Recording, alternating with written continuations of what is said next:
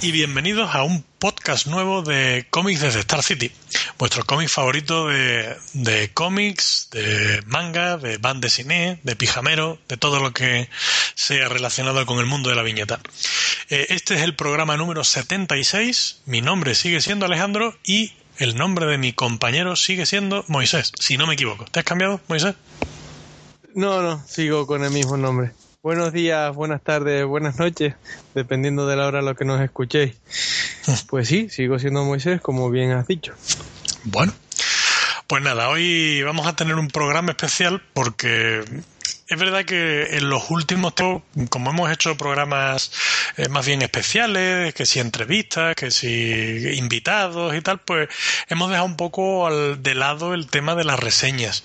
Y, y es verdad que con la gente así que he hablado, que, escucha el programa y, y, las últimas veces con los que he hablado, pues mmm, siempre me han dicho que, que, lo que más les gustaba era el tema de, de reseñas, que les servían para, para orientar un poco de lo que pueden comprar de lo que no, de tal. Y, bueno, pues hemos dedicado este programa, hemos pensado que lo podemos dedicar pues a hacer un monográfico de reseñas. Las cosas que nos hemos estado leyendo, que estamos leyendo, que nos quedan por leer. Y, y bueno, pues podemos hacer un, un tet a tet, un mano a mano. Y, y vamos a empezar, pues tú reseñas uno, yo reseño otro. Si podemos comentar porque lo hayamos leído los dos, pues hacemos un pequeño comentario. Y si no, pues cada uno daremos nuestra reseñilla especial. ¿Te parece bien? Mm, me parece muy bien, de hecho. Bueno. A eso hemos venido, a participar. Pues estupendo. Pues, ¿con qué quieres, ¿con qué quieres empezar? ¿Te gustaría empezar con algo?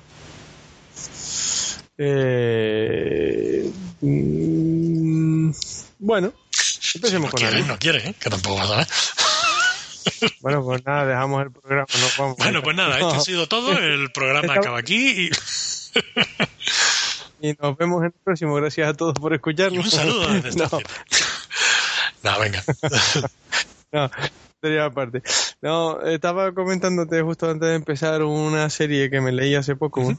eh, es miniserie, aunque se supone que, que pretenden continuarla y que se titula The Mercenary of Sea y es de Image Ajá.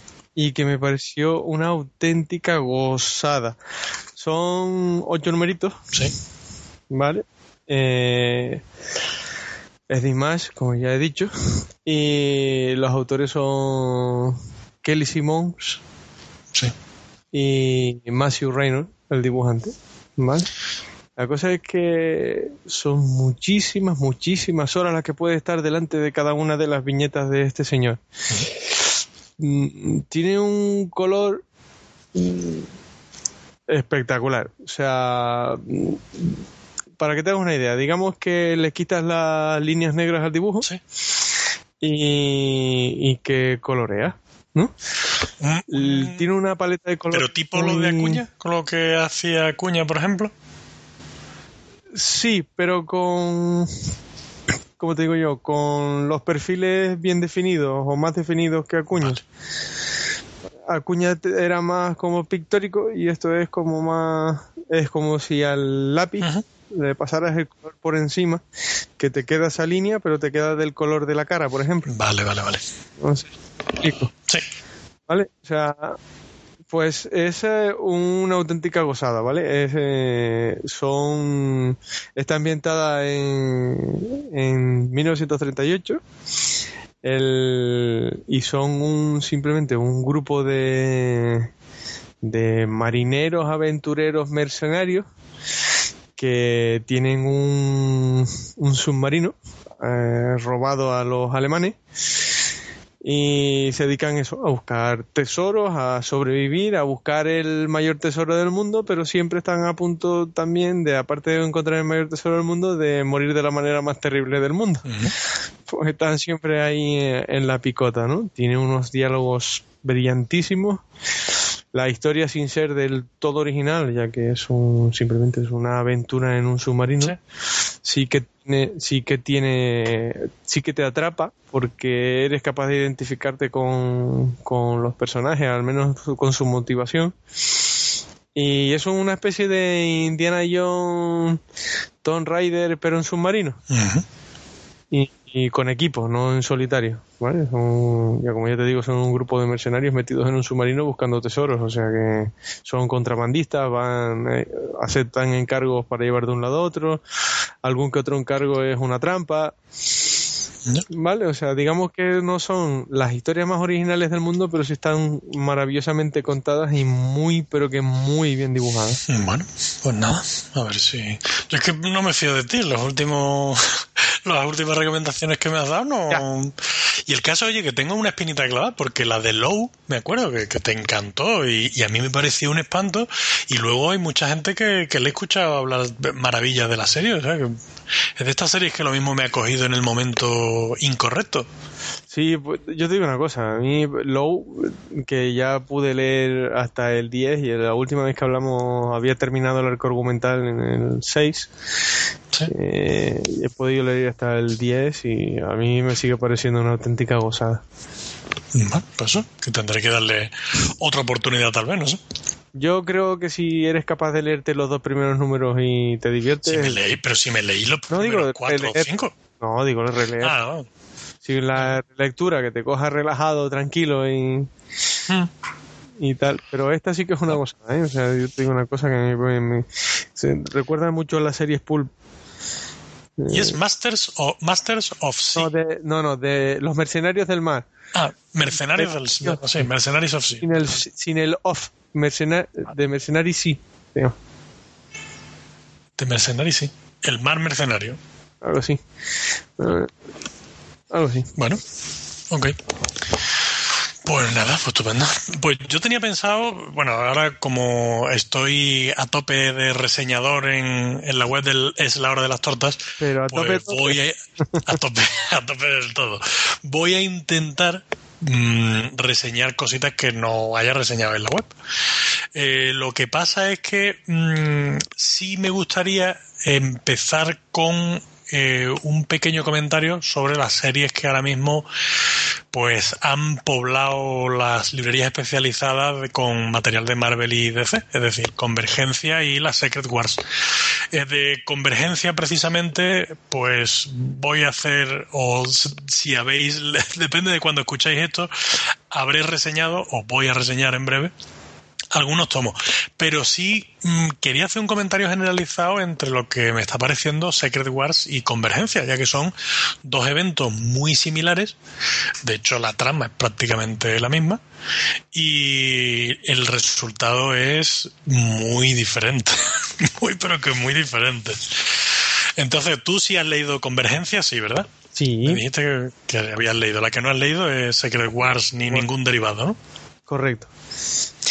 Cuenta por qué no has leído ningún derivado de Secret Wars, que vamos a, a dirigir un poco el odio hacia ti. Eh, ¿Qué quieres? ¿Destapar las vergüenzas? No empecemos, no empecemos, sí, sí. que mira que tengo cosas tuyas ahí guardadas, ¿eh? es para que te odie la gente, hombre. Yo, yo, el no. otro día escuché no sé qué programa que hablaban algo de DC y lo ponían a caer de un burro. Digo, pues venga, vamos a hacerlo al revés. sí, pero en España perdemos de paliza, pero bueno. No, no, y aparte que yo ahora voy a poner a caer de un burro de ahora mismo, vamos, cuando tú, termines, sí. cuando tú termines. La cosa es que como vas a hablar de convergencia, yo también. Porque bueno, convergencia entonces... eh, se puede definir como truño gigantesco. Pero bueno, yo últimamente no estoy leyendo nada de Marvel. Mm, entre otras cosas porque cada vez que cogía una cosa de Marvel me aburría. ¿Vale? Entonces, como tengo últimamente poco tiempo, muy poco tiempo para leer, estoy leyendo las cosas de los personajes que más me gustan. Uh -huh. Con esto no quiero decir que no me guste Marvel, porque llevo leyendo Marvel toda la vida. Solo que ahora mismo estoy leyendo prácticamente solo DC y alguna cosa de Image como esta que estamos hablando de los mercenarios de Mercenary. Uh -huh. Así que por eso no tengo ni el gusto ni el disgusto de haber leído Secret War. Bueno. Pues nada, pues entonces vamos a empezar de lleno. Si te parece, empezamos hablando un poquito de convergencia y ya luego pues hago un poco yo más de, de Secret Wars y voy diciendo lo que me he leído, lo que no, porque es verdad que, que Secret Wars cuando empecé a leerla... Eh, prestada por mi tío Emulio, el americano, eh, había muchas cosas que me estaban pareciendo espantosas y luego, pues mira, oye, la impresión ha ido cambiando relativamente. Pero bueno, no, no nos adelantemos. Convergencia. Yo me he leído ya la serie entera. Me he leído la serie entera y eh, de los de las miniseries me he leído eh, los tomos de Liga de la Justicia converge en Crisis en Tierras Infinitas y Universo de DC converge en Hora Cero. Es decir, eh, son las miniseries, las de las de Universo de C Hora Cero es Aquaman, Escuadrón Suicida y Green Arrow, y la de Liga de la Justicia en Crisis en Tierra Infinita, Blue Beetle, Booster Gold, Shazam, Wonder Woman y Liga de la Justicia de América o Liga de la Justicia de Detroit. A ver, mm, ¿cómo decirlo de manera cariñosa y porque me une a la, a la editorial, me une mucho cariño, pero esto es un mojón, pero pinchado en un palo. Es que no puede ser una cosa más mala. Y sobre todo, lo que más rabia me da es eh, la comparación inevitable con Secret Wars, porque el evento es prácticamente similar. Es decir, si en Secret Wars eh, hay un choque y hay una, una destrucción de universos y se crea un universo con distritos o un mundo de batalla con muchos distritos y, y, esos distritos son las distintas miniseries.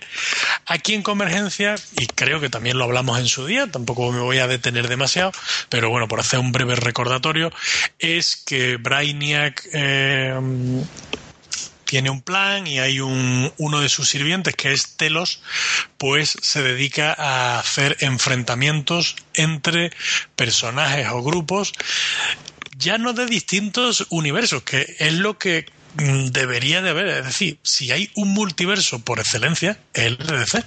Si hay universos paralelos por excelencia es el de DC. Entonces, que hubieran cogido personajes de un universo y lo hubieran enfrentado con otro, pues hubiera tenido algo de sentido. Pero aquí no, aquí ya no es solo que cojan de un universo de otro, porque sí es verdad que hay eh, personajes de, de, distintos universos, de estos de los Elseworlds, de Tierra 2, del universo Tangent, de... Pero ya no solo eso, sino que es que empiezan a enfrentar con personajes de distintas épocas. Con lo cual eh, no le veo mucho sentido. Es que el, estos enfrentamientos o esta elección de personajes, mm, sinceramente, lo que te quedas es con la cara de tonto de decir, mira, esto me están metiendo aquí eh, un evento de nostalgia a tope, de tengo que, que meter personajes de épocas o grupos emblemáticos de etapas emblemáticas para enganchar al lector y que se deje una pasta, pero sinceramente es que no le veo mucho sentido. Y ya no solo eso, sino que es que eh, tampoco tiene ninguna relevancia. Es decir, esos enfrentamientos, depende de la serie, pues hay enfrentamientos entre estos personajes, por ejemplo, el de Aquaman eh, se enfrenta el Aquaman de, de, Peter David, de Hora Cero, eh, se enfrenta con Deathblow, el personaje este de Wildstorm. Mm, ya digo, el enfrentamiento en sí no tiene demasiado sentido, pero vamos, me refiero a la elección de los personajes. Pero luego, pues mira, oye, es un enfrentamiento, son, además todas las miniseries son de, dos números americanos, entonces, mm, como es un enfrentamiento entre personajes que son muy dispares, tal, pues oye, el de Aquaman personalmente a mí me resultó pues simpaticote y entretenido. Pero claro, luego te ves otros que dices, mm, es que esto no tiene ni pies ni cabeza, porque además te ponen un enfrentamiento, pero mmm, ni tiene mucho sentido, eh, no tiene ninguna relevancia. Por ejemplo, el de Green Arrow es Green Arrow eh, de hora cero, es decir, el, el Green Arrow de, de, bueno, de la etapa de, de la primera, bueno, yo creo que es de la etapa de final de, de Mike creo, de, o de Jude Winnick, ahora mismo no, no te sabría decir, pero bueno, el Green Arrow de hora cero que todavía no conoce a, su hijo Connor Hawk, pues Green Arrow y Connor Hawk se enfrentan a eh, la Canario Negro y a la hija de ambos, de Canario Negro y de Green Arrow, de Kingdom Come. Claro, hay un enfrentamiento, una pelea, hay que churla, que tal, pero luego gana uno y se supone que el que se salva es el otro. Entonces, yo te digo, eh, eh, eso tan esos enfrentamientos así tan aleatorizados es que me parece espantoso. Es que no le veo en mucho sentido. Y encima ves el final del evento, que es y me vais a perdonar, sabéis que no me gusta decir spoiler, pero eh, tampoco creo yo que sea un, derroche de spoiler, pero que el final del evento es, vale, pues venga, se queda todo igual, venga, volvemos a ponerlo todo en su sitio y ya está. Joder, macho, por lo menos si vas a hacer un evento de este tipo, por lo menos que tenga alguna consecuencia o algo, ¿no? No sé, es que ya he hablado mucho. Yo lo dije la última, yo lo dije la última vez que hablamos sobre el tema. Eh, no solo los enfrentamientos, los emparejamientos son absurdos, es que los enfrentamientos de por sí hay algunos que ni siquiera son enfrentamientos. No llegan ni claro, claro. Eh, tú dices que lo que más, lo menos que menos te gustó fue el, eso, que los enfrentamientos y tal. Y a mí lo menos que me gustó de la serie es el, desperdicio de potencialidad que tenía la historia en sí misma. O sea, esa versión de los inmortales con ciudades y personajes de diferentes épocas y, multiversos tenía una potencialidad gigantesca, pero lo convirtieron en una auténtica porquería, porque esa es la palabra, pues es una porquería gigantesca, o sea, no hay más, o sea, yo tuve la santa nariz a leerme todos y cada uno de los números de 52, de 52, de 52, de convergencia, los leí todos, y es muy poco que escape, pero es que muy poco. Y incluso lo que escapa, mm, escapa de decir, pues mira, está entretenido, está resultón, pero ya está. Correcto. Es, lo que escapa son entretenidos. De hecho, como decía, uno de los de las miniseries más, más entretenidas, entre comillas, fue la de Aquaman con The Blow.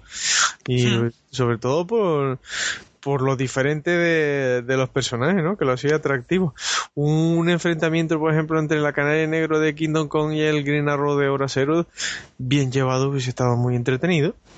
Pero es que, ¿qué, enfrentamiento hubo? Ninguno. Al final se miran, se tiran, se tiran los zapatos y poco más por decir alguna cosa, o sea, es que prácticamente no hay enfrentamientos. O sea, tiene dos números para contar cómo llega a la ciudad, uh, contar la historia de los personajes para quien no lo conozca y enfrentarlos y tener un ganador. Y no, no, no, no. De hecho, y luego, pero y luego si no termina eso y ahora te comento otra cosa. Sí, no, eh, eso, lo de 52, que todas las excusas de 52 fue por la mudanza a Los Ángeles de DC desde Nueva York. En teoría crearon el evento, lo suspendieron todas las series en, en, en todo, durante dos meses, publicaron esto y, y luego, de, hecho, eso es el final, o sea, todo cambia para seguir igual, más o menos. Y luego lo que iba a decir es que eh, de entrada tenemos un evento principal que está escrito mm, por me vais a perdonar, pero nombre, bueno, Dan Jurgens todavía, pero Jeff King, mm, dime tú ese señor qué es lo que ha hecho, como para que le dejen escribir y guionizar un evento como este. Scott Lobdell, sin comentarios. Y luego los dibujos que van cambiando mucho, que va. Entonces, es lo que te digo. Mm, de entrada le estamos confiando un evento como este, con la importancia que tiene, a nombres muy de segunda fila, porque incluso las miniseries son mini, son autores que, bueno, pues o no han hecho nada, que están debutando con esto, o incluso algunos que están un poco de capa caída, porque por ejemplo, eh, no sé cuál era uno de los de los que, que, era un dibujante bastante buenecito, tipo, no sé, incluso que, que no me parecía que, eh, que estaba súper de capa caída, tipo, no sé, digo yo, Aaron Lopresti, que a mí me gusta personalmente, o, mira, no, la de, incluso la de Green Arrow, de que, lo dibuja Rax Morales, que a mí Rax Morales realmente cuando hace las cosas bien eso me gusta y no es y, tiene algunas viñetas que son para pegarle con una zapatilla en la boca porque súper mm, abocetado que no están nada detallados los dibujos no entonces eso a mí pero viendo cómo termina todo y lo, el hecho del evento y demás, a mí, analizándolo bien, a mí no me parece un evento de ningún tipo de magnitud, ¿no? A mí me parece simplemente una serie limitada más. grande con una suspensión de con muchos números apoyando a la serie madre a serie limitada madre pero ya está o sea no tiene realmente ningún yo creo que por eso está en manos de Jeff King eh, esta serie y, eh, o sea como te decía esto eran dos meses de relleno para no parar de publicar hasta que se establecieran en el otro lado Sí, también... lo podían haber hecho mucho mejor. si sabes que te vas a mudar dentro de seis meses, coño, pues pon a trabajar a, la gente desde hace seis meses o más, ocho meses, preparándote para la mudanza, para que cuando llegue ahí tenga los dos meses para publicar sin problema y no tienes que hacer nada. Pero...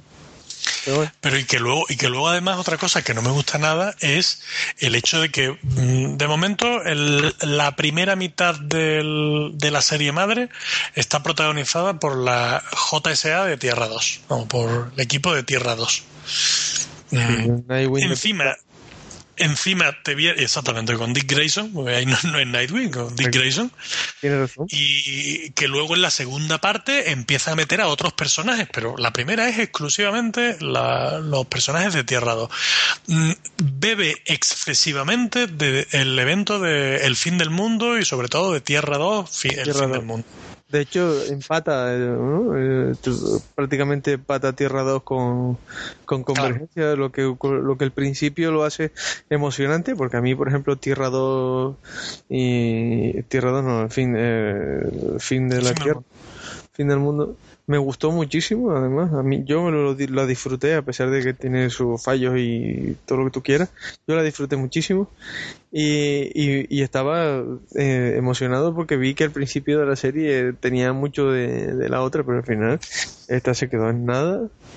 Y te deja tan mal sabor de boca la otra. O sea, no sé.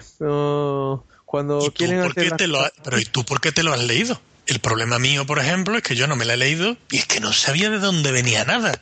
Entonces, eh, tú dices, mira, Secret Wars. Bueno, Secret Wars, pues te ponen una presentación, te ponen. Es decir, tú, si no te has leído nada de la etapa de Hitman en Los Vengadores, te ponen la guía para tontos, que tú mm, vas a tener una explicación de todo y tal. Aquí no, aquí te planta que directamente estás viendo esto, te están hablando de que si Darcy ha habido la guerra de Darcy, que te veas un personaje que, que ha aparecido en no sé dónde. Entonces, claro, te encuentras directamente ahí que te planta y dices tú, pero esto, ¿de dónde viene o esto qué es? Por lo menos dame una mini guía o ponme un número introduciendo. No sé, lo veo súper, súper mal planteado. Correcto. Y sobre todo si lo comparas con, con Secret Wars. Claro, porque el problema es que ahora te vas tú a Marvel y te ves tú lo que está haciendo Jonathan Hinman, que bueno, que Jonathan Hinman te gustará más o menos, pero es un nombre en el que Marvel ha confiado mucho y realmente pues está haciendo un trabajo que está súper desarrollado y planificado y de todo. Tú te ves lo que está haciendo este señor allí en, en Secret Wars y dices, bueno, pues mm, te gustará más, te gustará menos, pero la verdad es que es un evento súper currado.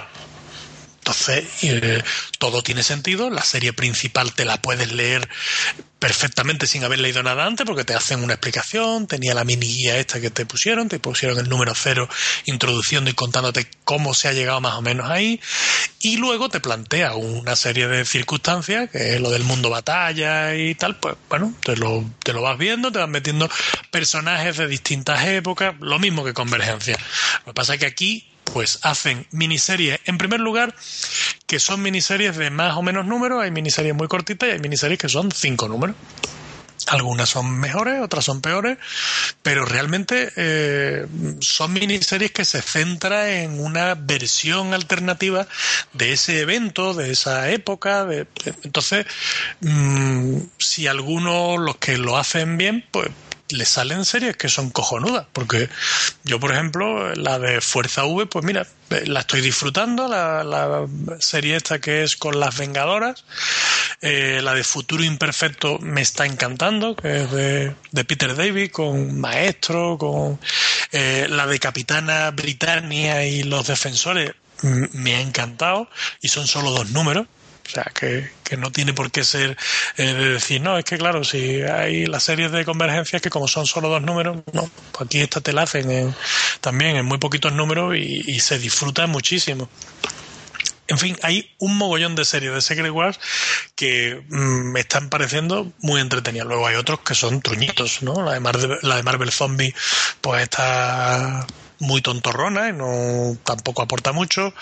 Eh, me estoy leyendo también la de Relatos Salvajes, que, bueno, está muy bien. el dibujo de Maíz del Mundo está muy currado y le di una oportunidad y al final pues la estoy siguiendo y, me está gustando, me está gustando bastante. Pero, pero ¿qué es eso? La de eh, los Peque Marvel, esta de los jóvenes Vengadores y los, las de Scotty Young, que a mí me encanta, está chulísima. Pero es eso, que hay un montón de, de series que te pueden gustar más, te pueden gustar menos, pero por lo menos están bien planteadas y están. Es un evento que nadie puede decir, nadie puede negar que tiene un trabajo a sus espaldas y que tiene un trabajo de planificación.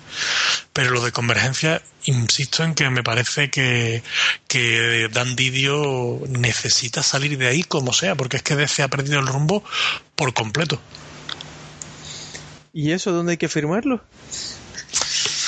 Pues él mismo se está firmando la propia tumba, porque es que además, tú te acuerdas que hace no mucho tú veías las cifras de venta de Marvel y de DC y, oye, había un mes que tiraba uno más, otro que menos, pero es que ahora mismo DC está hundiéndose, con, comparado con Marvel, se está hundiendo brutalmente. ¿eh? Que estamos hablando de cifras de del 30% frente al 18%, o sea, casi duplica ¿eh?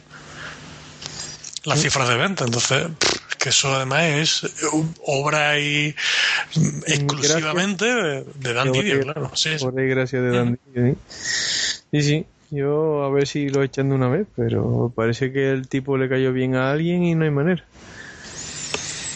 No lo sé, no lo sé, pero me ha parecido sinceramente espantoso lo que lo que está haciendo aquí y, tú lo has dicho muy bien es que es está muy desaprovechado es un, es un evento que está muy desaprovechado porque ahí tienes el ejemplo perfecto de Marvel que lo ha, hecho exactamente lo mismo porque si te pones a pensar realmente por mucho que aquí Hickman es cierto que homenajea mucho a las Secret War originales, mete muchos conceptos que te está haciendo homenaje que si los todopoderosos, el mundo batalla, las plataformas, el Doctor Muerte, es decir, te, mete mogollón de conceptos que son homenajes y que el que haya leído la Secret Wars original pues estará diciendo, bueno, que qué guay, que me recuerda esto, que me recuerda a lo otro. O sea, que tiene un trabajazo detrás. Esto, eh, Convergencia, es lo mismo, pero hecho en plan, venga, tú que quieres hacer esto, pues venga, haz esto, haz lo otro, tal. Un rollazo. Rollazo gigantesco es la palabra. No, no, la palabra es truño. Sí, sí, totalmente. Y ya queda definido completamente. Sí, yo lo dije ya en su momento, no hay no hay más tutía. La serie es muy, muy mala. Y eso que la serie, lo que es el evento principal, todavía de entrada, hasta que llegas al final, es relativamente entretenida. Sobre todo si te has leído lo anterior, como me leí yo, que ahora que lo dices, sí es verdad que si no te has leído lo anterior es un problema. Pero claro, como yo ya me lo había leído. Totalmente. Pero como yo lo había leído, no me sucedió eso, entonces yo tenía otra perspectiva de, del asunto, ¿no? Pero sí. Pero sí, sí. Eh, dicho sí, es verdad que no. Solo para pensar. Sí, hay un montón de cosas que no explican. Pero claro, Venga, pues vamos a pasar de truños y, y comenta tú otra. pues entonces es mal asunto. que vamos a meternos otra, ¿no? mal asunto, mal asunto, mal asunto, ¿eh? Salimos de Málaga y nos metemos en Malagón. Más o menos, más o menos, más o menos la del burro, como decía que. Eh, bueno, hablemos de, de Superman. Pero es que esto es lo mismo, esto por extensión es lo mismo. ¿no? No, iba a hablar de, de, la, de las series de Superman, de ambas. y eh, que diga yo esta cosa en voz alta. Jo, qué horrible está. No me lo puedo creer. O sea, si la idea de. Si la idea de. De, de este, del Straczynski, de hacer. dar un paseíto a Superman por. caminar a pie. El paseíto a pie por, por América era un, un concepto horrible. Eso de que Superman ahora, sin poder, esté dándose el mismo paseíto o parecido. Después, es que es, brutal. O sea, quisieron coger un concepto y os advierto que esto es spoiler a diestro y siniestro. Cogieron, eh, cogieron el, el, el concepto de, de quitarse la máscara de Spider-Man, lo llevaron hasta Superman. Es decir, que ahora todo Cristo sabe que Superman es Clark Kent. Eh, sí, lo cual a priori es interesante. ¿Vale? Pero las historias que cuenta son horribles. Le sumamos a que en la saga anterior, la que dibuja Romita, eh, adquiere un poder nuevo, que es el estallido solar ese, que cuando lo utiliza se queda sin poderes. Tenemos a un Superman Clark Kent que es más Clark Kent que Superman. Cuando todos los villanos saben que Clark Kent es Superman. Es decir, la premisa es, tenemos a prácticamente un ser humano eh, con todos los malos sabiendo que es Superman. La premisa es interesante. ¿Vale? bien llevada. Sobre todo en la serie de Superman Wonder Woman, en la que Wonder Woman intenta, intenta defenderlo y él no quiere. Él quiere resolver sus cosas y, demás, ¿no? Pero las historias se hacen lentas, se hacen pesadas, eh, hace más de lo que se supone que puede hacer. No sé. Quitando que la, que la premisa está bien, es lo único que está bien, ¿no? Porque el dibujo de Kurt de, los últimos números es... no sé cómo describirlo, la verdad. Tiene momentos brillantes, tiene viñetas que son muy buenas, con unos acabados espectaculares, y luego tiene otras que... que bueno, que he visto dibujar mejor. Y eso que en general a mí Kurder me gusta, pero y es cierto que depende del número que coja, lo tiene muy currado, pero otros son nada, página pura basura, vamos, básicamente, por decirlo muy mal. Y, bueno, Superman sin dinero, intentando, viviendo a base de comprar tacos por ahí en los carritos. Y esas cosas, ¿no? Y bueno, parece el Superman del principio, que solo da. De hecho, parece un. Ahora que lo pienso, pues se parece mucho al Superman del principio, ¿no? El de los saltos y tal. Pero bueno, te parece bastante a. Lo que pasa es que, claro, en moto, con peleas de macarra y. Joder, macho. Es que lo estás vendiendo magnífico. Sí, sí, ya te dije que íbamos, íbamos de una cosa a la otra. no, no me está gustando nada. espero que termine. ¿Y la, otra, ¿Y la otra qué? No, las dos son parecidas, van, van casi juntas, ¿no? De hecho, mientras una habla de una cosa, otra habla de la otra, pero la situación es la misma, ¿no? Son, digamos, historias contadas en paralelo, por decirlo de alguna manera, con, con las mismas cosas, ¿no? De hecho, eh, en Action, que es la, la que está dibujando, eh, ¿cómo se llama?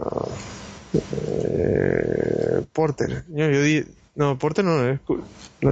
ah, no, que es. De, porque no la sigo, vamos. Porter era de, de Action Comics, ¿vale?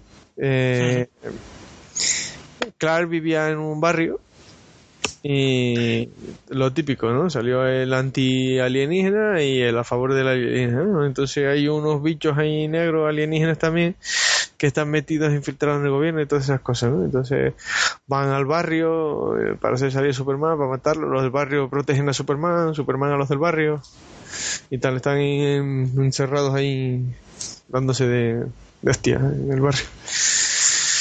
Unos a favor con que se queden, porque si es un, los convierte en una diana, otros otros no. Otros quieren que se vaya. Eh, nada del otro mundo y encima horrorosamente contado. Pues eso es lo que toca. No hay más. Pues vaya. Bueno, pues yo voy a pasar a comentar un tomo de Panini que es eh, el tomo 3 de la serie de Ojo de Halcón, la famosa serie de, de Matt Fraction y David Aja, con la colaboración, en, sobre todo en el final de, de esta serie de, de Annie a los lápices también. Y bueno, en este tomo ya se recoge el final de la serie, ¿no? Una serie que ha tenido muchísima buena crítica, que ha sido bastante eh, bien recibida por la crítica, incluso las ventas. Y a mí este tomo, pues, mm, me ha dejado un poco de sabor de boca relativamente agridulce, porque sí es cierto que David Aja, el, dibujo que hace pues es espectacular y nada más que por el dibujo ya merece la pena. Pero el final de la serie me pareció un poquito bluff que tampoco que creo que ya estaba pesándole muchísimo el, paso del tiempo a la serie y, ya se estaba anclando en contar cositas que, que llevaba contando durante un montón de números esta serie aquí, en el tomo este, ya se reúne, como ya digo, son los 10 últimos números de, de la serie y además en esta última etapa los autores lo que hacen es que van combinando números de, mm, dedicados a Kate Bishop y un número dedicado a, a Ojo de Halcón, a Clint Barton. Entonces, los de Clint Barton son algo más atractivos, los de Kate Bishop pues a mí personalmente me han parecido, no sé si porque no estaba Aja, que estaba eh, Anibu, pero me han parecido un poquito más rollete. El, final de, esta etapa con la historia de Clint Barton mete al, hermano también, es una historia en la que empieza a meter al, al hermano, que hay, pero sinceramente me ha dejado un poquito de más sabor de boca porque era una serie que empezó con muchísima fuerza. Sí es cierto que siempre ha sido una serie, y creo que en este mismo programa incluso lo hemos comentado, que es una serie que no tenía una historia potente o no, no es que fuera una historia de decir, macho, es que está contándote tal que tienes un montón de ganas de saber cómo va a acabar. No, te va contando lo que va pasando en el día a día, que ahora este lo persigue, que ahora el otro tal pero bueno, no es que tuviera. Entonces, claro, eso cuando pasan tantos números, pues acaba pasando factura. Y, y aunque es una serie que, ya digo, es muy interesante y merece la pena eh, haberla leído, pues, sin duda ninguna, pero, pero el final a mí se me ha quedado un poco cojo. No sé, ¿tú, tú la has llegado a leer esta o no? No, he tenido el placer, ni el disgusto. Que lo mismo, pues, lo mismo no, me... no, no, vamos, yo, es decir, si la tuviera que recomendar, reconozco que la recomendaría. Pero me ha dejado un poco así, yo qué sé. Esperaba que iba a haber un final un poquito más gran final y más fuegos de artificio y no ha sido así. Es un final, pues, ramplocete, sí, está bien, no, no es que sea un final fallido, pero pero tampoco es para así recordar mucho. Antes de cambiar de, para otra cosa y para quitarnos el mal sabor de boca de lo que antes os conté de Superman, es decir que he descubierto una miniserie que no sabía que existía y esas cosas villano te encuentras con una imagen y te pones a investigar. Y resulta que hay una nueva serie limitada de Superman que se llama Superman American Alien. Son siete números. La escribe McLandy y la dibuja Nick Dragota ¿vale? el dibujo es eh, con líneas sencillas eh, el coloreado es bastante plano con lo cual yo creo que le pega muy bien a la historia y nos cuenta eh, la historia de Superman en el colegio con el comienzo de, sus poderes, ¿no? es bastante divertida la parte que motiva porque te encuentras con situaciones en las que de repente mientras está abrazado su madre empieza a volar y su madre colgada de sus pies y que no aguanta y demás y esas cosas, ¿no? O su padre intentando bajarlo con la avioneta y un gancho. Y ese tipo de cosas, ¿no? Está divertido y tenemos un Superman, eso, un Superman niño al que le van saliendo sus poderes, ¿no? O a, o a su padre intentándolo enseñar a volar, igual que nos enseñaron a todos a nadar, ¿no? pues lo mismo, igual lo cogen el aire y tal, no sé qué Está muy bien contada, muy bien dibujada y si no lo trapean mucho puede ser un pedazo de miniserie. Pues nada, habrá que echarle un, ojo. Para una, cosa buena que hay, habrá que echarle un ojo. Sí, sí. Esta está molona, ¿eh? A mí esta me gustó, pero mucho, mucho. Hombre, más Landis es un super freak de, del personaje. De hecho, eh, se hizo popular, aparte de por ser el hijo de, de John Landis, eh, el director de cine, pues se hizo famoso en YouTube con su famoso vídeo de, de contando el- cómo vio él la muerte de Superman, que, que fue que fue bastante popular en su día. ¿no? No, no, yo no sabía quién era este, este. Yo, tú sabes que yo ando desconectado un poco del mundo y aterrizo de vez en cuando. Pues muy bien. Eh, ¿Reseño yo entonces o tú? Sí, no, no, sí, sí. Dale. Pues paso yo y voy a comentar un poco el, un- una obra que le tenía muchas ganas porque, bueno, ha tenido muchísimos premios, una obra española que ha recibido un montón de premios, ha recibido el premio a, a la mejor obra de, autor español en el, en el Salón del Cómic de, de Barcelona, en el, en el Salón de este año, y es Las Meninas, de Santiago García y, y Javier Olivares. Iba un poco eh, con miedo, porque mm, es una obra que ha tenido muy buena crítica y, la verdad es que pues, todo el mundo la ensalza mucho, pero que luego la, la crítica un poquito más de a pie, con lo, lo típico que comentas con amigos de aficionados a los cómics y eso, ya no te lo ponen tan bien. Eh, yo tengo un par de amigos que uno pues, concretamente me dijo que, le parecía, no le parecía tampoco nada así especial y el otro directamente que es el que me lo ha vendido. Así que, así que con eso digo, digo mucho, porque no le había gustado nada. No había conseguido, de hecho, ni pasar de las primeras páginas. Eh, yo me lo he leído y a mí me ha gustado mucho. Mm, Reconozco que es una obra compleja, a mí me ha gustado porque es una obra que me parece muy bien planificada, no es una obra muy asequible a la hora de decir que es un cómic, eh, ¿qué te digo yo? Por ponerte un ejemplo de Paco Roca, que, que se lo puedes dejar cualquiera y lo disfruta. Aquí la verdad es que es un cómic nivel medio avanzado de, de, de lector de cómic, que te puedes eh, encontrar un poco fuera de, de sitio si no estás acostumbrado a leer porque mm, juega mucho con cambios de época. El cómic se basa especialmente en lo que es la creación de la obra de Diego Velázquez, de Las Meninas, pero va cambiando épocas, va dando unos saltos en el tiempo, hacia atrás, adelante, va, haciendo insertos mm, de lo que representa Velázquez o la obra de Velázquez para otros autores como Picasso, Dalí. Entonces, Mm, a mí en ese sentido me ha gustado mucho, es una obra que realmente tiene mucha calidad eh, de lo que es tanto de dibujo como especialmente guion, me gusta bastante más. Pero, pero ya digo, es una obra que entiendo que a la crítica le haya gustado mucho, pero también por otro lado entiendo que haya mucha gente, muchos lectores de, la, de a pie que esté a lo mejor acostumbrado a leer otro, otro tipo de cómic y, y este pues se le puede atragantar un poco. A mí me gustado mucho. Además, juega un poco con el misterio, con, con la relación de Felipe IV con, Velázquez, con la relación de Velázquez con otros pintores, con Murillo, con los viajes que hizo a Italia, con, con cómo eh, Felipe IV intentaba apropiarse, entre comillas, un poco más de Velázquez y cómo él empieza a intentar quitarse un poco de en medio. Eh, a nivel histórico me parece una obra muy interesante.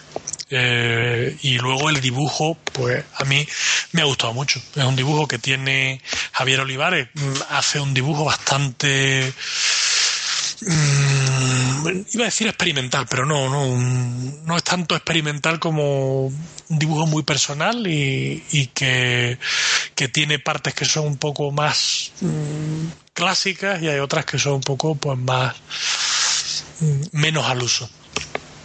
No te sabría decir si para mí es la mejor obra española del año y tal, pero no estoy muy en contra de que por lo menos se la, se la ponga entre las mejores obras españolas del año porque me parece que tiene mucho mérito y creo que es muy recomendable. Si os gusta el cómic español y, y os gusta la historia y tal, pues creo que, que es bastante interesante.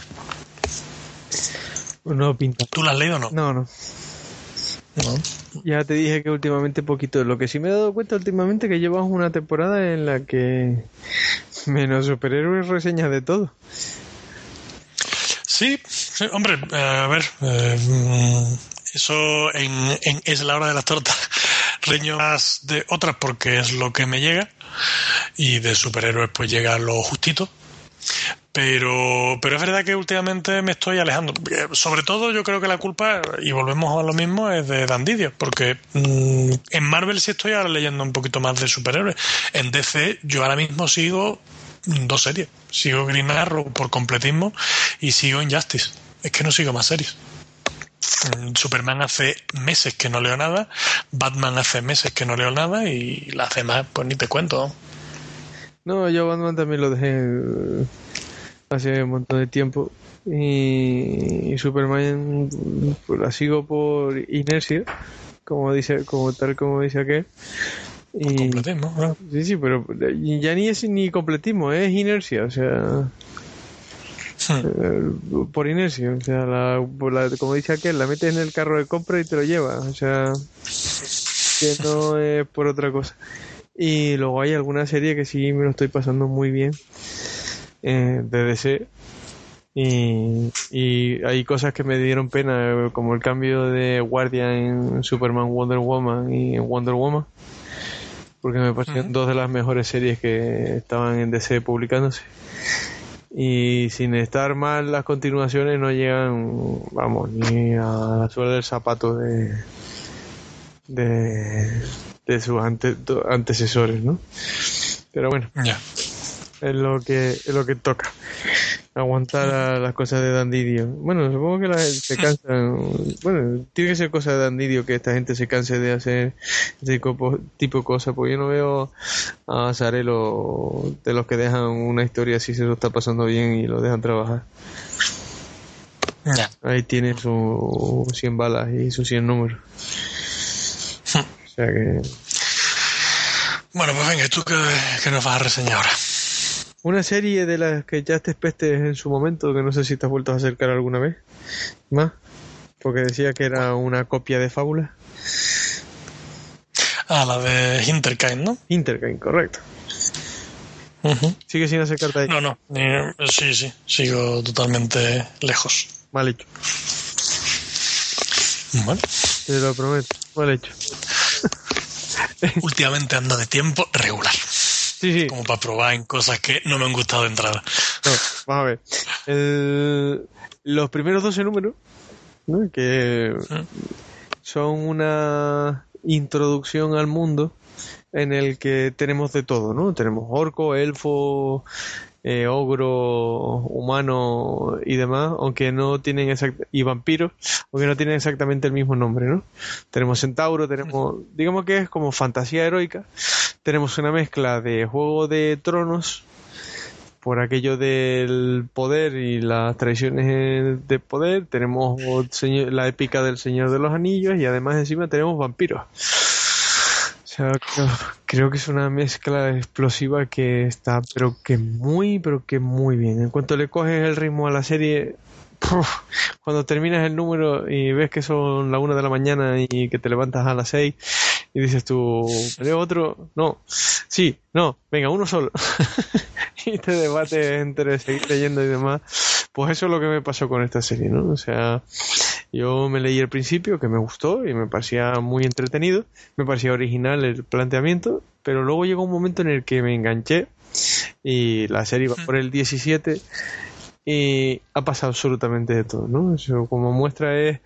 Eh, están los ides, que son los elfos, llamados de otra manera, eh, tenemos a la reina, tenemos dos hijos que quieren el trono de su madre, cada uno eh, conspira por su parte, hasta que la envenenan, se queda en el catre, a la hermana, la, el hermano acusa a la hermana de que fue ella, la hermana va a la cárcel, y el hermano que se había liado con otra elfa que tenía un ejército de orcos, fue a dar con, él, con él para decirle que no hacía falta y cuando llegó a hablar con ella dice, mira, ya no hace falta. Ella dice, ah, no, vale. ¡Fua! Le corta la cabeza y dice, ¡guerra! Y a tomar por Y se carga al rey elfo en ese momento. O sea, ya así todo. todo. Y los, los vampiros son los que realmente meten miedo porque son los más tecnológicos que tienen sus cepelines por el aire en Zeppelin son además nazis, vampiros nazis. Vale. macho. Muy bien tiene que estar, ¿eh? Está brutal. o sea, te juro. Es que eso te iba a decir, que, o está bien o es que, vamos, no llega al. Cuando empieza a meter esos conceptos. Pero te juro por Dios que está todo tan bien colocado en su sitio y está todo tan bien orquestado y. Es que lo, yo lo he disfrutado como un enano. Lo he disfrutado como un enano. Son 17 números y se me, se me está haciendo eterno a la espera del 18. Me está haciendo eterno. De verdad, de verdad que vale mucho la pena. Yo sé que a ti al principio te parecía una copia de fábula, pero es que no tiene absolutamente. Sí, es lo que es lo que me, me echó para atrás de la serie, claro. Mm. Pero no tiene nada que ver. O sea, aquí no está Pinocho, no está. Digamos que no son los personajes clásicos, son personajes de mm. ciencia ficción perdón, de fantasía heroica. elfos y tal, o sea, elfos, orcos, ogros, humanos, semi-humanos, mezclados con elfos. Eh, está muy bien, creo que muy bien. Bueno, pues nada. Yo, si puedes y tienes ganas y le echas narices. Si ganas, sí, lo que pasa es que pues, la montaña que tengo ahí es que es menúa. lo sé, lo sé, a mí me pasa lo mismo. A mí cada vez que me dicen, mira, léete esto, digo, vale, lo pongo la cola y ya veré Pero ya te digo, últimamente, esa es de, las mejores series que he leído últimamente, pero con diferencia. Hmm. Bueno. Pues nada, pues ahora paso yo a hablar un poquito. Voy a hablar de una serie que eh, voy a res el segundo tomo. Es una serie que ha visto ya publicado por Planeta el primer tomo en, en España. Estoy hablando de la serie Outcast en, en, inglés. Y es una serie de Robert Kirkman y dibujada por Paula Zaceta para el sello Skybound de, Image. El primer, el primer tomo que, que incluía los primeros seis números de la serie, ya como digo, se ha publicado en, en España, lo podéis haber leído, y yo ya me he leído el segundo TPB americano que pues, incluye los siguientes seis números. La serie pues gira en torno a, un personaje, Kyle, que, que, es un hombre que ha estado pues toda su vida rodeado de, de manifestaciones demoníacas y de posesiones demoníacas y que tiene pues cierta afinidad y una serie de características y de, de habilidades que lo que hace precisamente en esta serie es intentar averiguar por qué tiene esas habilidades y por qué él es el elegido para poder manifestarse, para poder comunicarse con, con estas, con estos demonios o con estos eh, seres que poseen a, a otros, ¿no? Te plantea, sobre todo en el primer tomo, en el primer arco, te plantea un un evento que le pasó a él eh, hacía unos años y que provocó que acabara divorciándose, que tuviera que apartarse de su hija y mm, te van poquito a poco, tanto en el primer tomo como en este segundo, te van cada vez dando más detalles. Kirman te va dando detalles de, de qué es lo que ha pasado y de por qué está en el punto en el que está y todo es con la ayuda del reverendo Anderson, que es un, un cura que le está ayudando a, a, averiguar un poco qué es lo que ha pasado. El segundo tomo, pues, en esta serie mm, no me, a diferencia por ejemplo de los muertos vivientes, es una serie que va con un ritmo mucho más lento. Es un ritmo con paso firme porque la verdad es que te lo lees y mm, muy bien, no, no llega a aburrir en ningún momento, pero tiene un, un tempo bastante distinto de los muertos vivientes. Los muertos vivientes hay eh, números que son más aburridillos y hay otros que son más trepidantes. Aquí realmente mantiene un ritmo parecido y similar. Y entonces eso por un lado pues te puede a lo mejor aburrir, si no te gusta te va a aburrir, pero por otro lado si te gusta te va a mantener, no pasa como en, en la otra de Kirman, Los Muertos Vivientes, que te puede uno gustar más y otro gustar menos. Es otra de las series que, que ya está, ya hay incluso un tráiler de la adaptación a, a televisión, otra serie que van a hacer, no sé cómo lo harán, porque esto es una trama un poco más, no es tan abierta como Los Muertos Vivientes. Entonces, aquí hay una historia de fondo un poco más desarrollada y hacer una serie de un, una adaptación de televisión de una serie que lleva tan pocos números pues no sé cómo lo van cómo lo van a hacer. El dibujo de, de Paula Zaceta a mí me gusta. La, verdad es que le, le, queda muy bien a la, a la serie. Es un dibujo así eh, que salvando las distancias me recuerda un poco al de Michael Lark en, en series como Gotham Central o o otras series con Brubaker, eh, no es que sea un estilo parecido, lo que pasa es que, es ese estilo que, que, bebe mucho de las sombras, de, son dibujos con, con, mucho negro y con una gran carga de negros y, y la, no, la verdad es que es una serie que, que no me entusiasma, pero de momento me está manteniendo la curiosidad. Y, la estoy siguiendo con, con los TPBs americanos.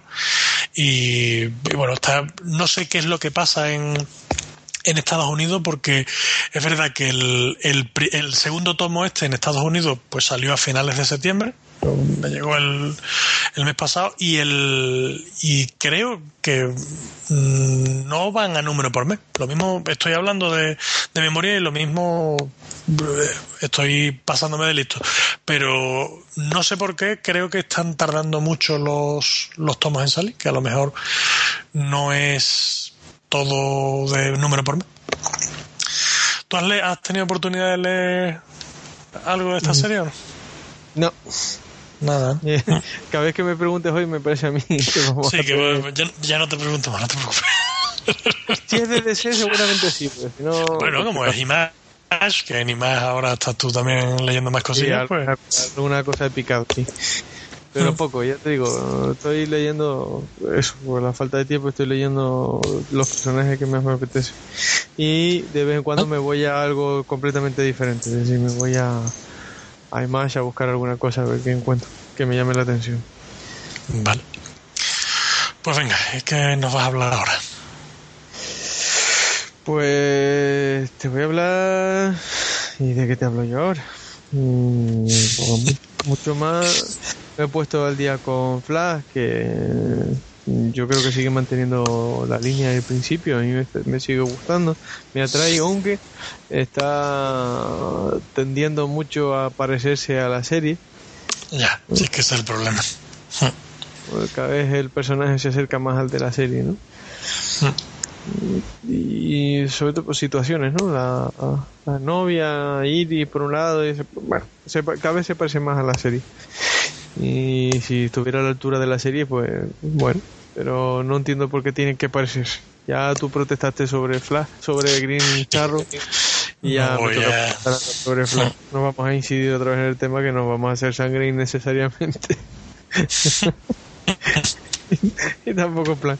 Y eso, nada, me he ido poniendo al día con, con cositas que ya habíamos leído, como por ejemplo con Grayson, que, bueno, al día tampoco estoy, por el 7. Y, y, me está gustando, me está gustando, me está gustando bastante. Sigue con su tónica eh, después de muerto, entre comillas, que está ahora de espía y demás en una organización y, y tal. Y, y me parece que está muy interesante a ver cómo salen del entuerto y sinceramente poco más no tengo mucho más mucho más para reseñar salvo el último tomo que me leí que no quiero decirlo en voz alta pero pero tendré que decirlo qué remedio es que no quiero decirlo Bueno, Love, pero lo dice. Scott Love y Fabián Iciesa. Capucha roja, roja y los forajidos me tienen enganchado. No bueno. quería decir una barbaridad de esa en voz alta, pero pero sí, me lo estoy pasando bomba con, con Capucha Roja y los forajidos. Me he leído los dos primeros tomos, estoy empezando el tercero y y tela, o sea, y tela de divertido.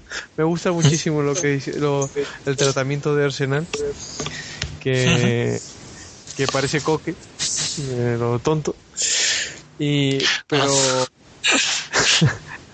el de aquí no hay quien viva. Sí, sí, ya, ya, ya, por eso. No, la que se avecina, perdón. Eh, de la que se avecina. eh, por lo tonto, es muy tonto, muy tonto, muy tonto, pero es un puñetero genio, ¿no? O sea, es realmente muy, muy, muy inteligente y tiene ahí su aquello. Luego está Starfire, que bueno, está en la Tierra exiliada de su planeta. Eh, ella toda altiva ella y como, como es ella, pero sin mayor aproximación que esa, o sea, manteniendo la distancia con todo. Y luego tenemos a, a Capucha Roja, que es el líder, un psicópata que estaba fatal de la cabeza. Y montan un, y tienen montado un triángulo sexual bastante curioso. Digamos que Starfire tiene dos concubinos. Por decirlo de alguna manera. Y la serie está divertida. A mí, yo me lo estoy pasando bomba con la serie. Bueno. Pues nada, pues yo voy ahora. alto, estoy seguro. De esto y de lo si de. te gusta, te gusta. Que, si te gusta, te gusta. No, está claro, pero entre esto y lo de Marvel. Aquí cada uno tenemos nuestros propios gustos, eso es así. Bueno, pues yo voy ahora a reseñar eh, la segunda parte de una miniserie que es una precuela de Battling Boy un cómic de Paul Pop. Eh, estoy hablando de la caída de la Casa West, que está escrito también por Paul Pop y por J.T. Petty, y está dibujado por David Rubin. Fue la primera incursión en el mercado americano de, del dibujante español. El primer tomo me gustó bastante, pero el segundo tomo me ha gustado todavía más. Me ha gustado muchísimo.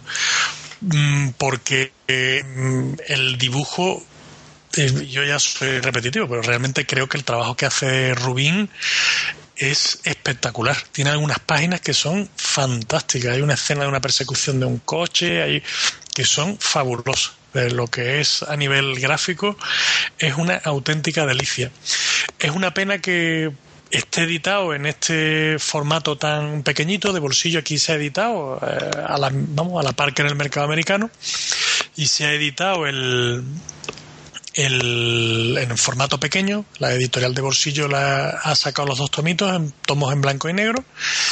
Y eh, aquí lo que cuenta en este segundo tomo es, pues básicamente, como Aurora West, la hija de, del famoso héroe Hagar West, pues que sigue investigando la muerte de su madre. En el primer tomo ya se dejaron detalles de que eh, la, la, madre de, de, Aurora había muerto en unas circunstancias cuando menos extrañas y ella pues intenta averiguar qué es lo que ha pasado. Está persiguiendo al que ella cree el asesino de su madre y está investigando pues las circunstancias que, que rodean a, esa muerte. Eh, es un final bastante. No voy a spoilear, tranquilos que no voy a hacer ningún spoiler. Pero es un final bastante impactante. Tiene un giro de guion muy interesante y en el fondo yo creo que esta serie pues no es más que un intento de profundizar un poco en la relación del padre y de la hija, porque es verdad que aquí se hace mucho hincapié en cómo eh, la hija va por libre e intenta seguir la estela de su padre, su padre eh, no le da la libertad que, que, ella quisiera y a la vez eh, vive también inmerso en la pena de la pérdida de su esposa y cómo eso hace y provoca que un poco de lado en algunas ocasiones a su hija y que incluso esté descuidando que no se da cuenta de cómo se está metiendo en todo el berenjenal este y está incluso entrando a poner su propia eh, salud en peligro. Y la verdad es que a mí es una serie que, que me ha gustado mucho leerla. Era un universo que pensaba que me iba a gustar mucho menos. Yo lo compré básicamente por, por el dibujo de David Rubin. Y pensaba cuando vi yo toda esta historia, todo este universo que planteaba Paul Pop a priori de monstruos, está, a priori yo pensaba que me iba a gustar bastante menos, que eh, a ver, eh, es un mundo, una realidad así un poco sucia y eh, salvando las distancias un poco así en plan Blade Runner, ¿no? Una, un, un mundo utópico y, y, con mucha suciedad, con mucha pobreza, con mucha guarrería. Entonces, a mí este tipo de, de historias, pues a priori me, me gustan un poco menos. Y la verdad es que lo he disfrutado mucho porque ya digo que, aunque solo sea por el dibujo de, David Rubin, es una serie que merece muchísimo la pena, aunque sea echarle un vistacillo, porque, porque es una serie francamente espectacular para leer. Y, y la recomiendo mucho. La recomiendo bastante, bastante. El de Bailey Boy, ¿eh? Este es la precuela. Es eh, los de Aurora West, que, son dos números. Eh, este es la caída de la casa West y el primero era el alzamiento de, Aurora West. O, pues ahora mismo se me ha ido de, la cabeza. primero, el primero era el de. Mm, lo tengo aquí por mano. El, el momento de Aurora West, exacto. Y este segundo es La caída de la Casa West. Y ya digo, eh, además muy asequible porque son números que son mm, en plan tomito manga. Eh, son tomos de 8 a 8 euros y medio y bueno, pues bastantes páginas de, de lectura. Así que yo la recomiendo desde aquí bastante. Vale, me la apunto, pues este sí me llama la atención. Yo después de haberle leído a David Robin El héroe que cayó por mis manos. Buah, maravilla. Maravilla poco. ¿Tienes algo más que reseñarnos? No, básicamente yo eso, pues la apuesta más o menos al día con las series principales de DC y un poquito más. Bueno, pues entonces voy a reseñar yo, aunque sea reseña rapidita, pero voy a hacer unas cuantas que tengo aquí también pendientes. Eh, la primera es el tercer tomo, y con esto estoy haciendo un poquito de, de preview, el tercer tomo de la serie Ciencia Oscura, que está editando Norma Editorial, que de hecho eh, ha habido un problema con el segundo tomo, que ha tenido problemas de impresión, ha tenido que volver a, a la imprenta. Bueno, pues yo me he leído el segundo tomo y, y ya me he leído el tercer tomo americano, que salió a finales de verano, finales de agosto, pues salió el tercer tomo. Esta es una serie altísimamente recomendable. Como ya sabéis, es una serie que, que tiene mucho de viajes en el tiempo, de realidades alternativas y, estamos ya hablando del número americano, este tercer tomo consta de los números 12 a 16. Entonces, bueno, la serie ya ha avanzado bastante, ha perdido mucho de sorpresa y ha perdido mucho de, del impacto inicial. Sigue, sigue escribiendo los guiones Rick Remender y sigue dibujando preciosos dibujos Mateo Escalera en italiano. Esta, en este tercer tomo pues digamos que la serie empieza a coger un rumbo, empieza a dejar tanto salto y, lo que intenta es dirigir un poco el, rumbo de algunos de los personajes, pero me sigue fascinando y, digo que me sigue fascinando porque es una maravilla el ritmo que tiene esta serie. Es un ritmo trepidante, es que no te da tregua. Tiene eh, muy bien insertados los momentos en los que te va metiendo flashback y te va contando un poco de la historia y de cómo va saltando, pero me parece fabuloso. Es un ritmo absolutamente trepidante, es una serie que si os gustan las realidades alternativas, los saltos en el tiempo y cómo juega con, esos saltos adelante, atrás, a saltar a intentar rescatar a un personaje, a otro, cómo van muriendo algunos personajes, como otros eh, son buenos, pero luego resulta que son malos todo ese tipo de, de juegos, aquí Rick Remender hace un trabajo espectacular, un trabajo fabuloso. Así que si la estáis siguiendo, no temáis porque no pierde ni un ápice. las series estas de, de, Image, hay un montón de series que, que, empiezan muy fuerte y luego pues algunas van decayendo un poquito más. Pero no es el caso de, de Ciencia Oscura para nada. Mm, también voy a comentar el tercer tomo de, de, una serie que ha empezado a editar eh, también de Image y, Norma la ha empezado a editar hace muy poco, que es Clase Mortal, Deadly Class. Eh, yo voy ya por el tercer tomo, que digo, el ritmo va un poco cambiado. Aquí en Estados Unidos ya hay tres tomos. Ya creo que ahora dentro de poco se va a sacar el, el segundo tomo en España, pues bueno, yo me he leído el segundo tomo que me gustó bastante y, y este tercer tomo pues sí es cierto que decae un poquito. ¿eh? Esto es un ejemplo de las series que, que he comentado, ¿no? que hay algunas que pegan un poquito de bajón. En este tomo comienza terminando, digamos, mm, la historia de, del segundo tomo. El segundo tomo dejaba abierto un poco una persecución de, de la familia de uno de los personajes. No voy a dar demasiados detalles para tampoco spoilear mucho. El final de esa historia me parece fantástico, porque además tiene unas escenas eh, con un dibujo y con un planteamiento gráfico y un planteamiento de viñetas por parte de Wes Craig, que sigue siendo el, el dibujante. También es una serie de Rick Remender, el mismo de Ciencia Oscura. Pues el dibujo de Wes Craig aquí es maravilloso. El final de estos números es fantástico y tiene unos planteamientos de viñeta y de página que son mm, perdonadme el taco, acojonantes. Me gusta un montón, me gusta muchísimo. ¿Qué pasa? Que eh, una vez terminado ese planteamiento, pues hay una serie de números que mm, para mi gusto pues son un poquito, mm, no sé si decir de relleno. Son números más pausados, son números en que se empieza a centrar en el, en Marcus López, el, el protagonista, y cómo después de, de, todo eso que han pasado y de todas esas aventuras que han tenido, pues se va asentando un poco la, la historia. Entonces, ya digo, eh, el ritmo decae un poco, espero que sea simplemente porque ahora va a empezar otra historia, de hecho el final de, del tomo este deja un cliffhanger bastante espectacular. Y, y bueno, pues me está gustando, me, me, sigue gustando, voy a darle una oportunidad con el tomo 4 y si no, pues es una de las que estarán nominadas para, para dejar de leer. Ya te hicieron un bendy ya. Ya te hicieron un bendy en el final y... del tomo 3. Bueno, el final del tomo 3 te hace eso, te pone el cliffhanger ahí. Un.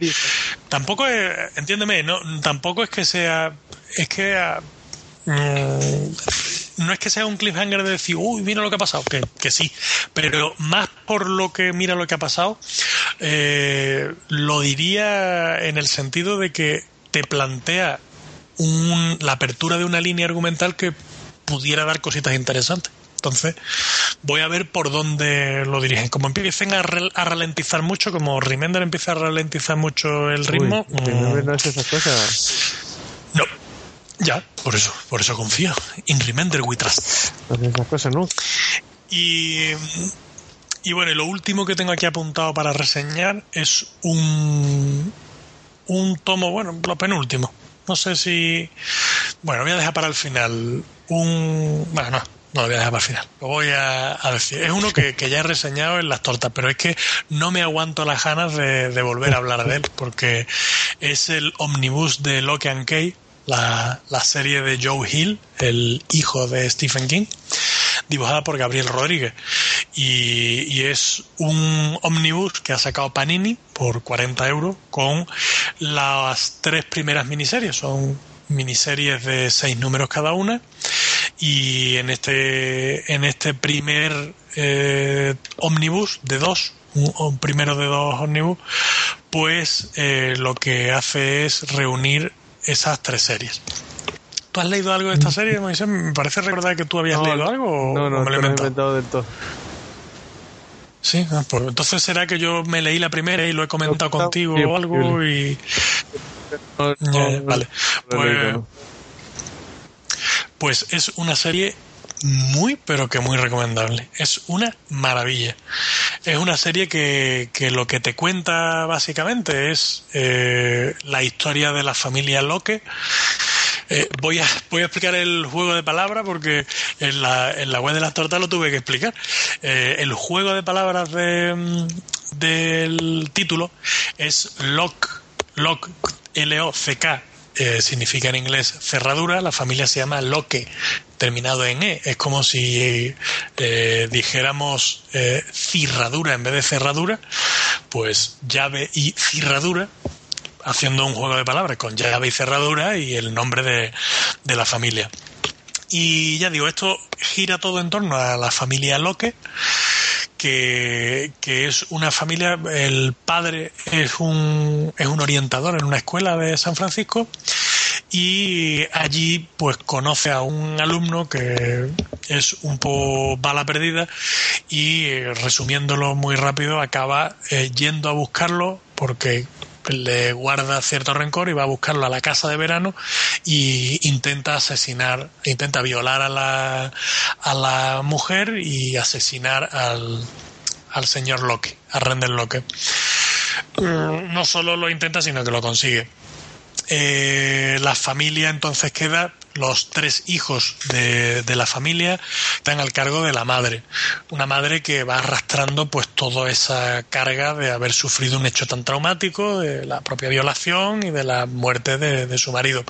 Y entonces pues acaban en una casa que es la típica casa victoriana esta encantada y se van a vivir allí con, con el tío Duncan, con el hermano de, del padre de Rendell Locke.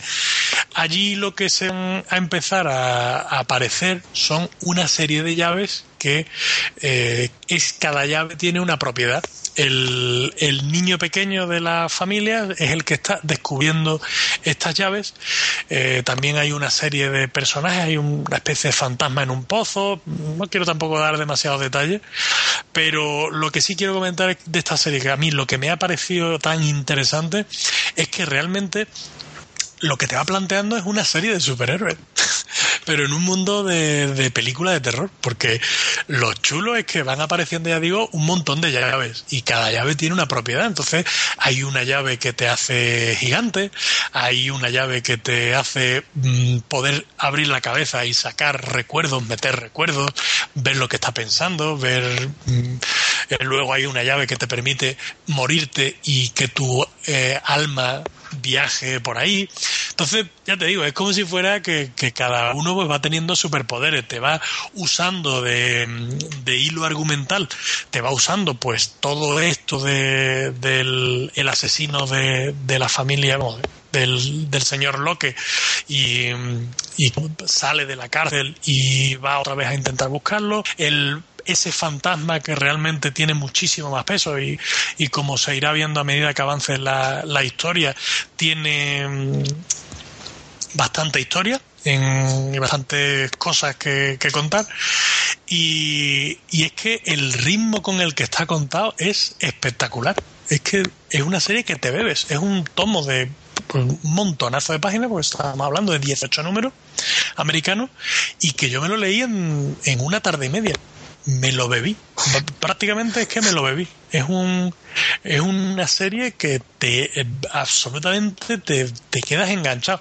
El dibujo además de Gabriel Rodríguez es un, es un dibujo muy mm, mm, ¿cómo decirlo? Es un dibujo que no es, es muy mm, acorde a, los a los estándares, no es un dibujo que nada experimental y tal, pero luego tiene unas escenas y tiene unos recursos gráficos que si bien no son nada novedosos, pero los sabe usar perfectamente.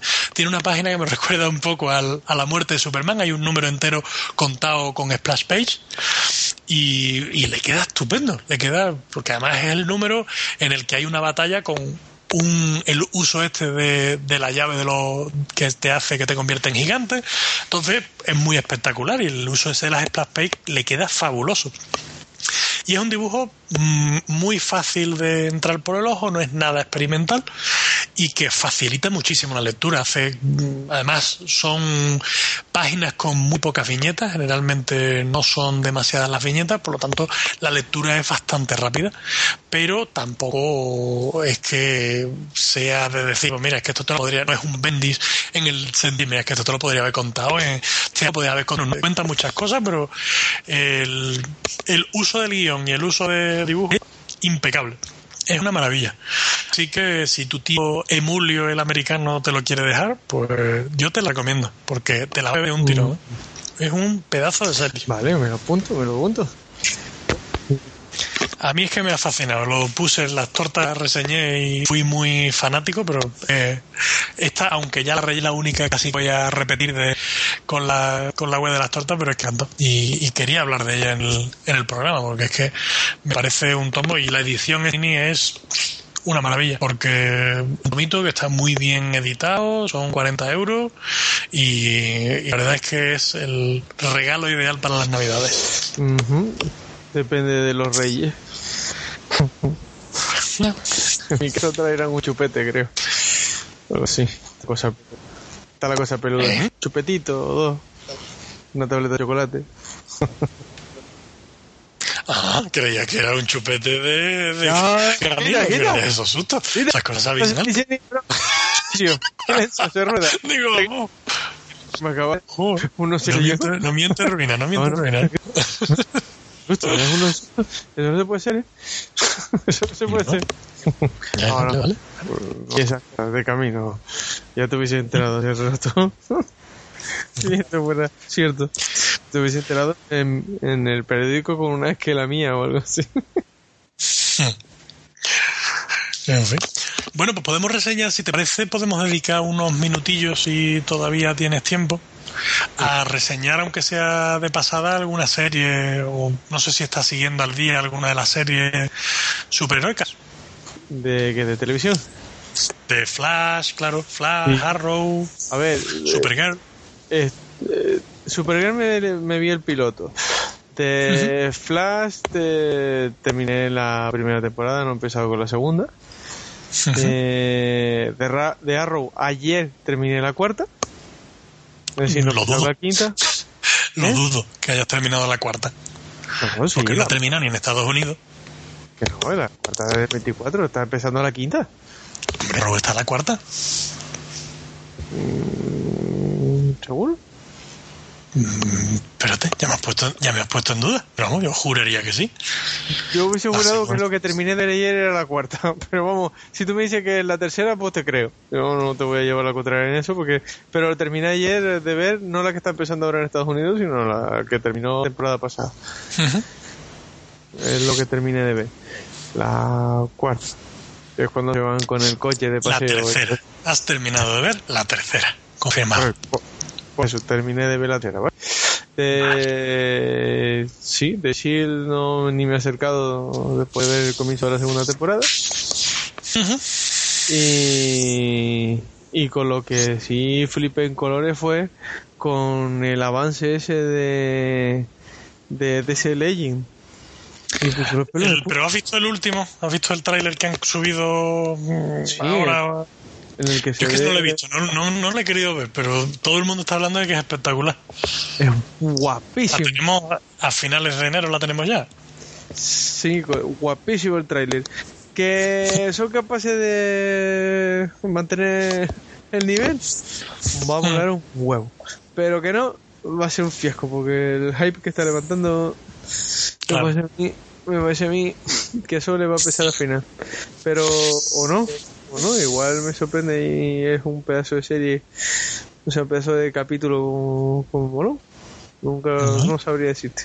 A mí solo sé que lo que vi me gustó un montón. ¿Y de Jessica Jones has empezado o no? Eh, la tengo justo ahí pendiente para empezar a ver esta noche. Vale. ¿Qué cosas, no? sí. Pues bueno, pues entonces te doy yo mi, te doy mi reseña rápido. Yo Flash voy al día. La segunda temporada es una pasada. Es que además no hay capítulo, porque mira que tiene eh, el, primero una maravilla, el segundo, bueno, tú te, spoileo mucho si te o no has oído nada o si habrás visto algunas cosas, los personajes que salen y eso o nada. Decidí una vez que terminé de ver la primera temporada, decidí no saber nada para coger la segunda con ganas, o sea que me pues, pues entonces no me dejas decirte nada. Qué malo soy, de verdad. Sí, bueno. el Hoy soy el villano. El villano sí sabes quién es, ¿no? No, hoy yo soy el villano. Ah, tú eres el villano, ah, vale, vale, bueno, nada. Pues mmm, minutos que no te, ya que no te puedo, ya que no te puedo no, no, no, no te voy, a baño, pisar voy, mucho. Vengo, hago pis y vuelvo, no te preocupes. no, si no ahora cuando tú te vayas hago yo ahí un inserto o algo. Pero bueno, la, la, segunda temporada empieza fabulosa. Te empieza a meter una serie de personajes, te hacen ya cuando lo veas se te caerá la gota de pipí cuando veas algunos homenajes a ciertas escenas que son historia del cómic y que cuando la ves dices tú, ostras, lo que estoy viendo, y es maravilloso. El villano me parece que está muy bien planteado. Y hay unos cuantos, la historia empieza a parecerse ya eh, un poco a la de el comienzo del Flash de los nuevos 52, empieza con algunos personajes que, que, empiezan a aparecer también, de los que no habían aparecido y tal. Y hay escenas, el, hay, hay capítulos en los que eh, parece que el capítulo es un poquito más lentito y dices tú, mira, el capítulo de hoy es un capítulo ramploncillo que no va a tener. Bueno, pues incluso en esos capítulos suele acabar con alguna aparición de algún personaje o algo que te deja con la boca abierta y acabas diciendo, wow, qué pedazo de capítulo he visto, cuando realmente el capítulo ha sido un poco regular. Pero bueno, eh, entonces el caso es que la, serie me parece que está a un nivel brutal. Me está gustando muchísimo. Eh, no puedo decir lo mismo de Arrow. Arrow para mí se me está empezando a hacer un poco repetitiva por el hecho del Team Arrow este que están haciendo. Es que eh, están centrando demasiado la serie en hacer un equipo y el equipo a mí me falla y me hace agua en, en muchas ocasiones. Mola mucho y ahí me da igual que te comas el spoiler. El capítulo de Constantine es una pasada. Me encantó volver a ver al personaje de Constantine y, creo que está muy bien hilado. La trama esta paralela del pasado me parece un rollazo, me parece un auténtico rollo, no me gusta nada. Y mm, el caso es que eso, sí me gusta que están, tanto en Flash como en Arrow, están haciendo una preparación para Legends of Tomorrow. Entonces eh, te van presentando personajes que son los que van a acabar. ¿no? Te van presentando a Hawkgirl, te van presentando a, a, a, Atom, te lo están otra vez hablando un poco de cómo está el personaje y esto. Y, y en ese sentido sí está chulo, pero Arrow mmm, es que es una y otra vez persecuciones en moto, pelea, y estás llevando una línea muy repetitiva. Y en ese sentido es que además le pesa muchísimo, ya lo comentamos en otras temporadas, pero le pesa mucho que te ves un capítulo de Flash que es súper entretenido y te ves ahora otra vez esto. Y, bueno, el villano es Damien Dark, que mmm, no me parece mal y creo que está ahí bastante chulo, pero a mí Arrow me está, se me está haciendo un poquito cuesta arriba. A ver cómo sigue, tengo muchas ganas de ver el, el, capítulo este de crossover, que creo que ya es la semana que viene, el, el crossover este con Flash.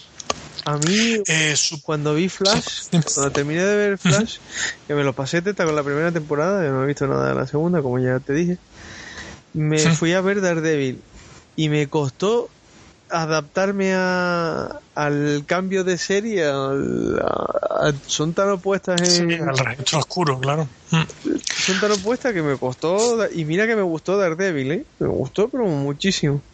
Pero me costó sí. sangre sudor y lágrimas esto es como el, el otro día vi un, un meme de estos de, de, internet que la Marvel de televisión, la Marvel de cine súper colorida y la DC de cine súper oscura. La DC de, de televisión súper colorida. La DC entonces es así. Te ves Flash que es súper colorida y te ves Jessica Jones te ves Daredevil y es todo súper oscuro. sí, pero es que, te ves los Vengadores. Pero es que a mí eso eso tuve además esa discusión la tuve yo hace algún tiempo ya con un Marvel Zombie bueno discusión no más bien eh, me puse a picarlo más que nada ¿no? y él se ponía no porque Marvel en el cine mola mucho porque porque tal porque cual porque colores porque no sé qué porque es súper divertida porque es de humor porque tal porque no sé qué pues cuánto Digo, vale. ¿Y entonces la serie de televisión como Daredevil? Dice, no, esa es la que te caga porque es súper serio, súper realista. Y vamos a ver. Es así. Mm, defínete. O sea, o es molón lo colorido, divertido de cuanto. y lo y, y, claro, porque es que lo oscuro y demás de, de DC en el cine era malo. Y lo divertido de Flash era malo en la serie porque lo molón era lo oscuro. Digo, mira, vamos a ver, si tienes un problema grave con DC, no es que sea oscuro o, o, o, o colorido, tú tienes un problema con DC y ya está. O sea, sigue viendo Marvel, no veas más DC y ya está, así no te hace sangre. Y acabamos, acabamos, un poco así, ¿no? Y luego vi el meme ese que estás hablando y casi me parto el culo. es que tiene talento. Y, mm, y luego la que sí también he empezado a ver y he visto solo el primer capítulo es de Jessica Jones. Y bueno, me parece que está eh, muy bien me parece que está muy bien llevada. Eh, solo he visto un capítulo, sí le veo la diferencia que le he visto y estoy hablando nada más que con un capítulo, lo mismo luego em, sigo viéndola y, y, me tengo que comer mis palabras. Pero la principal diferencia que le he visto con Daredevil es que Daredevil acababas el capítulo y decías tú, dame más y esta pues yo he visto el primer capítulo, tengo ganas de ver el segundo, pero no me muero por ver el segundo capítulo. Está muy bien adaptada. Eh, la verdad es que cuenta con el propio Bendy como asesor y se nota. Está mm, adaptada muy fielmente la miniserie de Alias y mm, me parece que, un que el casting es muy acertado. Eh, el, con la Jessica Jones mmm, le pega mucho. Kristen Ritter es una actriz que tiene ese punto de gamberrismo, de pasotismo y de, de que le suda el alma todo. Y, eso sí me gusta el personaje. Luke Cage está súper bien, está bastante bien. Y eh, Killgrave también me parece muy bien el, el casting, está muy acertado. Así que para mí, desde luego, pues pinta bastante bien. Pero, pero bueno, a ver cómo cuando ya vaya avanzando, pues ya podemos comentar un poquito más, si te parece. Sí, ya te cuento, ya te digo yo que, ya te digo, eh, hoy, eh, una vez terminado en la tercera de Arrow, eh, empezamos con Jessica Jones. Uh -huh. Pues chachi, además esa ya la tienes en español, del tiro. Correcto, correcto. Por eso te digo, está, está. Porque tú estás apuntado a Netflix, claro, tú estás apuntado a Netflix y la puedes vender en Netflix. Correcto. ¿Qué pasa? ¿Que lo dudabas o qué? Hombre, no, no. Y como todos los que lo estamos viendo. Mi... Pero, mira, Netflix tiene otro nombre. ¿También eh, Netflix de tu amigo Emulio también? ¿O tu amigo Torrente? es que yo tengo el Netflix Torrente, pero no sé si es el muy bien, que estás hablando. Va, va, muy bien. Bueno, pues nada, pues si te parece vamos a ir cerrando el chiringuito. Uh -huh. Programa cortito, pero, pero bueno, bueno, hemos reseñado muchas cosas. Bueno. Espero que se hayan saciado esa sed de, de, reseñas que tenían algunos. Cortito, cortito tampoco, ¿eh? Bueno, eso luego se monta y queda en... El cortito, cortito. No, no, pero está bien, está bien, sí, sí, está bien. Estamos rondando las dos horas. Hmm. Pues nada, pues emplazamos entonces... ¿Qué, ¿Qué, qué? Que no necesito agua ni poco ahora. Para reponerme. Oh. Sí, para reponer. El siguiente programa, pues será como siempre un desconocido, pero sí puedo anunciar ya abiertamente que estaré en Expo Comic y que solicitaré entrevistillas, en fin, vamos a, a, intentar hacer cosas. Así que, pues bueno, lo mismo hago un mini programita de, de Expo Comic o cualquier cosa, o bueno, pues ya, si no cuando los hados quieran, cuando podamos coincidir, en fin, ya sabéis, este programa no tiene quiere dejaros ahí con la miel en los labios. Sí, sí. Empezamos con una cadencia quincenal importante y cumplida a rajatabla. Pero las cosas han, sido, por... han ido complicando seriamente a lo largo de, de, de los bueno. Ahí seguimos, lo importante es seguir ahí, ¿no? Sí, sí. Cuando venimos decimos cuatro barbaridades y después nos vamos, como que estoy enganchado a López. Pero yo sé, son cosas que pasan. Pues muy bien. Bueno, pues como siempre, las vías de comunicación, el podcast.starcity.gmail.com, en Facebook el grupo Comics de Star City, en Twitter Star City Podcast, todo seguido, y, y nada, y nos podéis seguir en, en donde queráis, redes sociales, eh, en Es la hora de las tortas me podéis leer también, las reseñas, sobre todo, y bueno, pues poco más, ¿no? Pues sí, muy poco más. Salvo dar la bienvenida a los que se han incorporado en este programa y muchas gracias a todos los que nos seguís desde el principio. Y que estamos en iTunes, que ya estamos en iTunes, por fin. Hola. Gracias, Mario. Gracias, Mario. pues nada, nos escuchamos en el siguiente capítulo. Hasta luego. Hasta luego. Un saludo desde Star City. Hasta luego.